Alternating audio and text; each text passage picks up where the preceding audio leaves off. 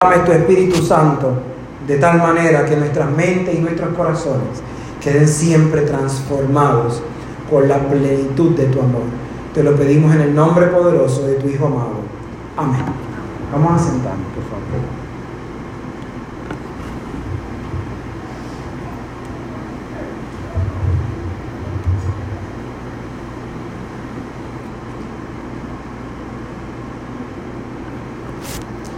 Uno de los problemas que yo he tenido desde que inicié mi vocación, desde que acepté el llamado de Dios, inicié muy joven, aunque yo todavía soy un nene.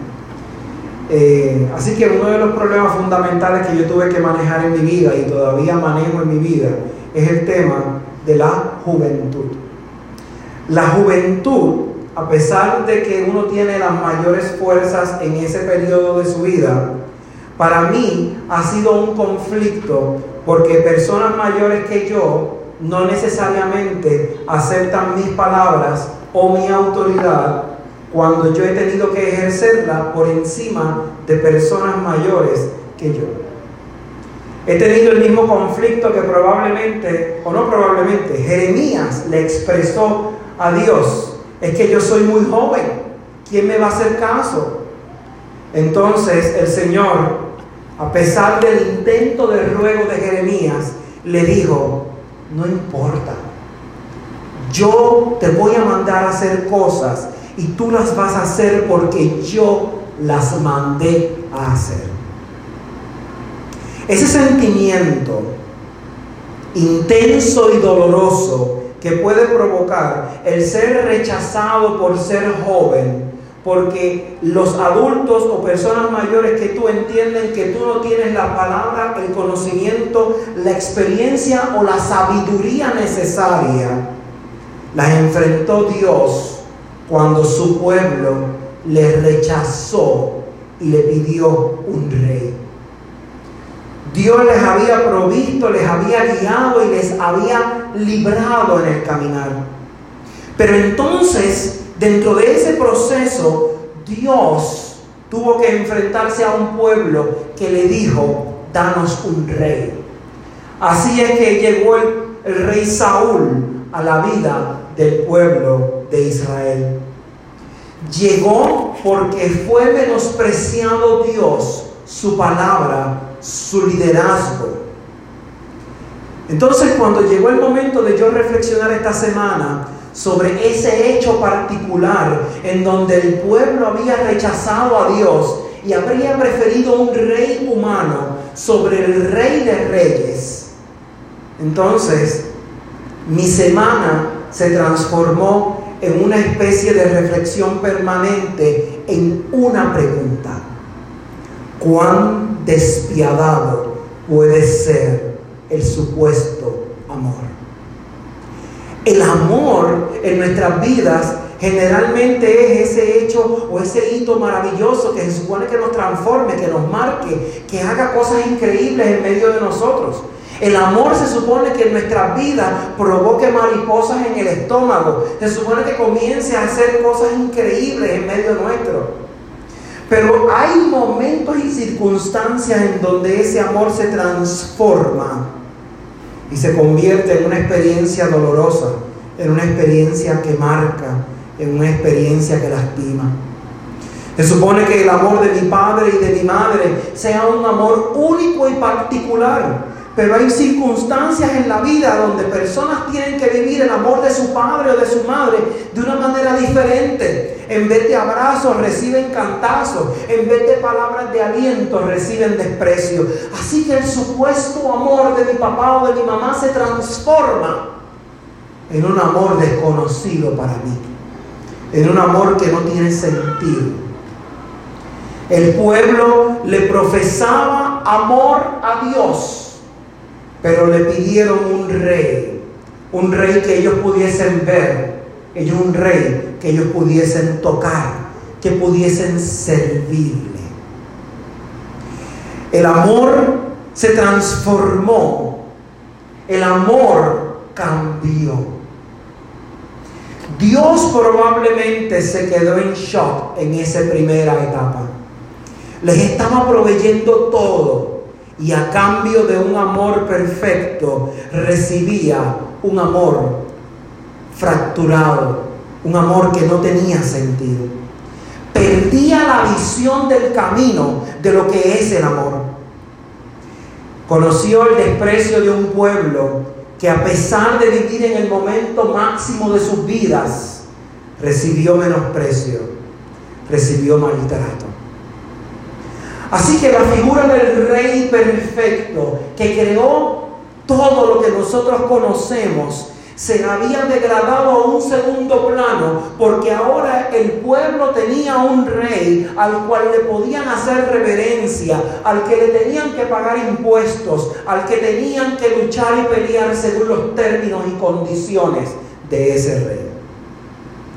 ¿Qué es un rey o una reina? Un rey y una reina, según los conocemos en la época moderna, son estos hombres y mujeres que no quedan muchos en el planeta, pero los cuales gobiernan sobre pueblos, sobre imperios. Ciertos imperios o ciertos reinados a lo largo de la historia han sido más grandes que otros. Pero todos tienen un denominador común. A los reyes y a las reinas se les olvida el norte. El pueblo de Inglaterra, los ingleses fueron uno de los pueblos más grandes dominando sobre la tierra. Tuvieron muchos pueblos que distribuyeron su imperio a lo largo y ancho del planeta. Conquistaron tierras, desplegaron su poder y su autoridad y todavía el día de hoy la monarca más importante del planeta Tierra sigue siendo la reina Isabel. Delante de la reina Isabel hay que tener pleitesía. No se puede tocar la reina a menos que la reina le extienda la mano a uno. Hay que hacerle reverencia y cuando llegas delante de ella tienes que llamarle su majestad. Ella no come en vasos ni platos desechables, sino que se le reservan las mejores cosas para la reina. Ella vive en el palacio de Buckingham, pero también tiene varios palacios alrededor de Inglaterra, de Escocia y de sus reinos y mancomunidades. La reina es la cabeza de la familia real. La reina tiene trajes hermosos, tiene gente que le, que le vista, tiene gente que le protege, tiene caballos, tiene carros, tiene infinidad de joyas, tiene la cara en su moneda y es la cabeza de la iglesia de Inglaterra, de la iglesia anglicana. El rey de España o los reyes de España a lo largo de la historia son los más que nos han impactado a nosotros. Los reyes de España cubrían la dinastía más grande que se desarrolló en toda América. Impusieron sus normas, sus, sus reglas, sus tributos, su religión.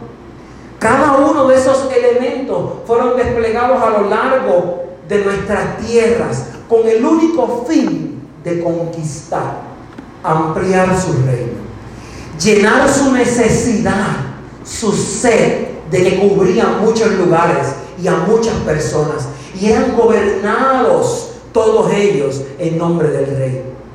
A los reyes de España, quizás en menor dimensión que a los reyes de Inglaterra, se les rinde también pleitesía. La reina de España es una de las pocas reinas alrededor del mundo que tiene el derecho de vestir de blanco delante del Papa. Todas las demás reinas delante del Papa tienen que usar cualquier otro color que no sea blanco, porque el blanco se reserva para el Papa. Así que el standing, la, estatura que le ponemos al concepto de las personas que son reyes o reinas, es algo tan grande, tan importante. Les reservamos lugares, escribimos sermones increíbles a lo largo de la historia para estas personas que nos dirigen. No hemos vivido hace muchos años la unción de un rey de Inglaterra, pero la unción de un rey de Inglaterra es un rito religioso se les unge la cabeza con aceite consagrado, reservado única y exclusivamente para ellos, o para ellas.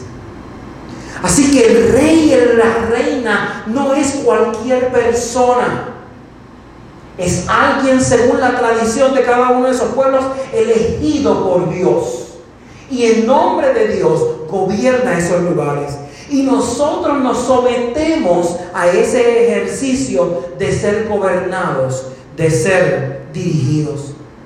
Cuando tenemos un líder que no necesariamente es el rey o la reina, nos pasa lo mismo. El líder de un partido político o inclusive líderes religiosos, le rendimos pleitesías, le rendimos honores, porque entendemos que como creemos en esos ideales y en esas convicciones, tenemos que declararlos a ellos sagrados o sagradas. Pueblos en Latinoamérica, pueblos en Estados Unidos, en Europa, en África y en Asia han sido sometidos a dictaduras increíbles porque creemos en las convicciones de una persona y los vemos como si fueran dioses. No solamente los reyes y las reinas han recibido ese ejercicio de tenerle todo lo que ellos entienden que merecen, sino se lo hemos dado a otras personas también. Pero cuando llega el momento de rendir o ver a Cristo como un rey, entonces lo vemos diferente. Conozco la historia, o leí la historia, de esta madre que tenía a su hijo muriendo. Una mujer negra en los Estados Unidos en el 1868. Su hijo estaba muriendo de una condición bien extraña que nadie conocía en aquel momento y los doctores trataron de hacer lo mejor que pudieron, pero lo mejor que podían en aquel momento para un negro, que aunque había sido entre comillas liberado de la esclavitud y vivía en una tierra lejana al este, como quiera, era negro y podía recibir lo mejorcito que podía en aquella época. El niño le pregunta a su madre, mamá, tengo miedo. ¿Qué va a pasar después que yo cierre los ojos? La madre le responde, vas a ir a una tierra donde está el rey al que visitamos los domingos en la iglesia. En aquel lugar nadie te llamará negro, porque el rey te tomará de la mano, te llevará a su presencia a Él no le va a importar si tú eres blanco, amarillo, negro, pecador, si crees o no. Él te quiere abrazar. Él quiere transformarte. Él quiere consolarte. No vas a tener miedo porque el rey te va a proteger. Esa madre, a pesar de haber sufrido los, los, los problemas serios de la esclavitud, del maltrato y de haberla empujado a lo largo de la historia, le decía a su hijo que confiara en un rey al que no había visto, pero al que iba a ver.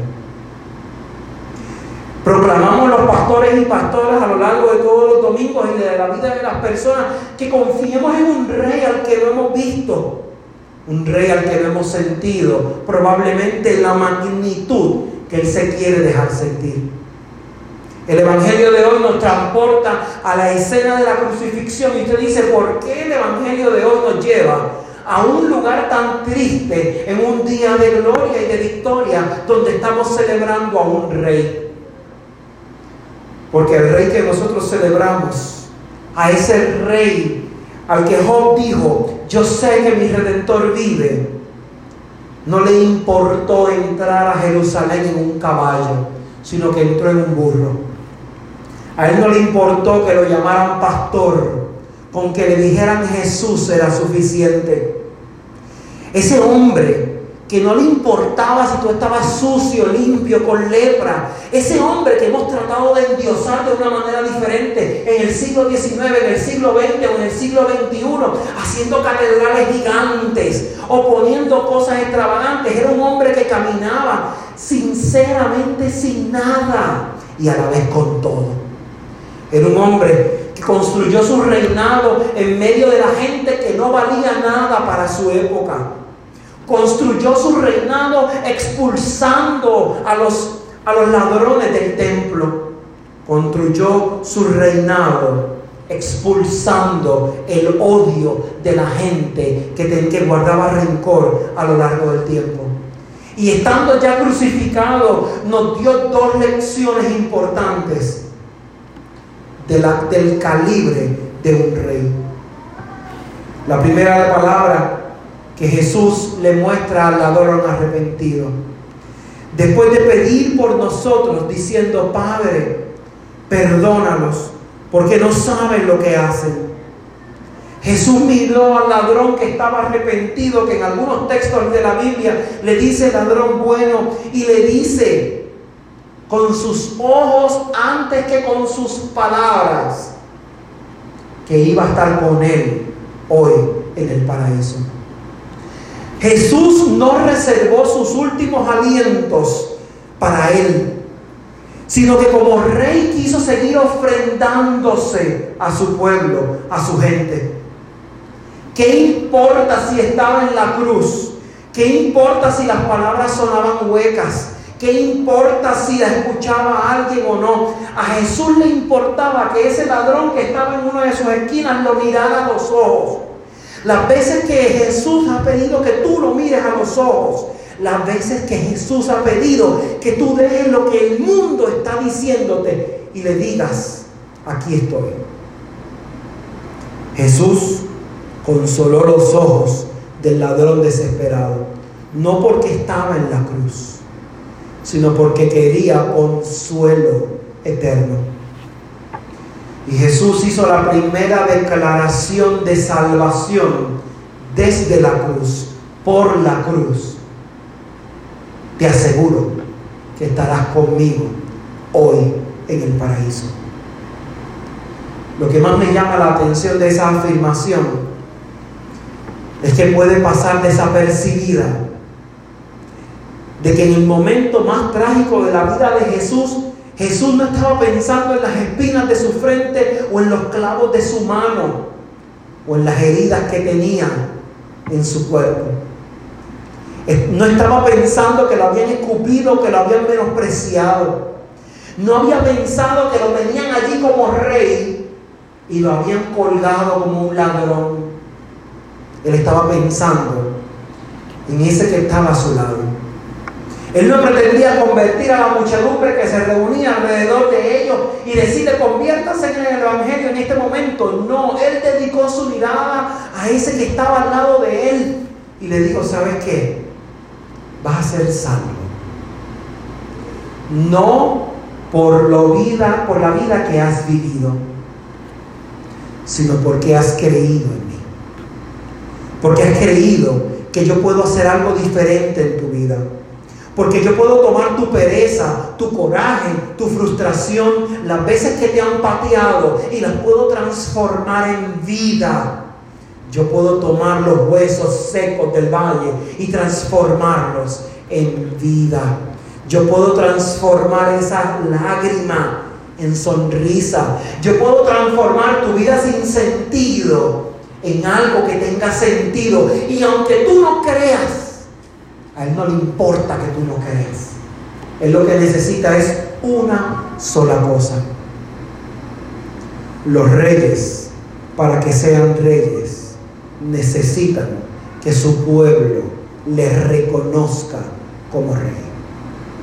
Después que tú les reconoces como rey, Él va a aplicar la teoría básica de Jeremías. Señor, tú me has enamorado y yo me dejé enamorar por ti.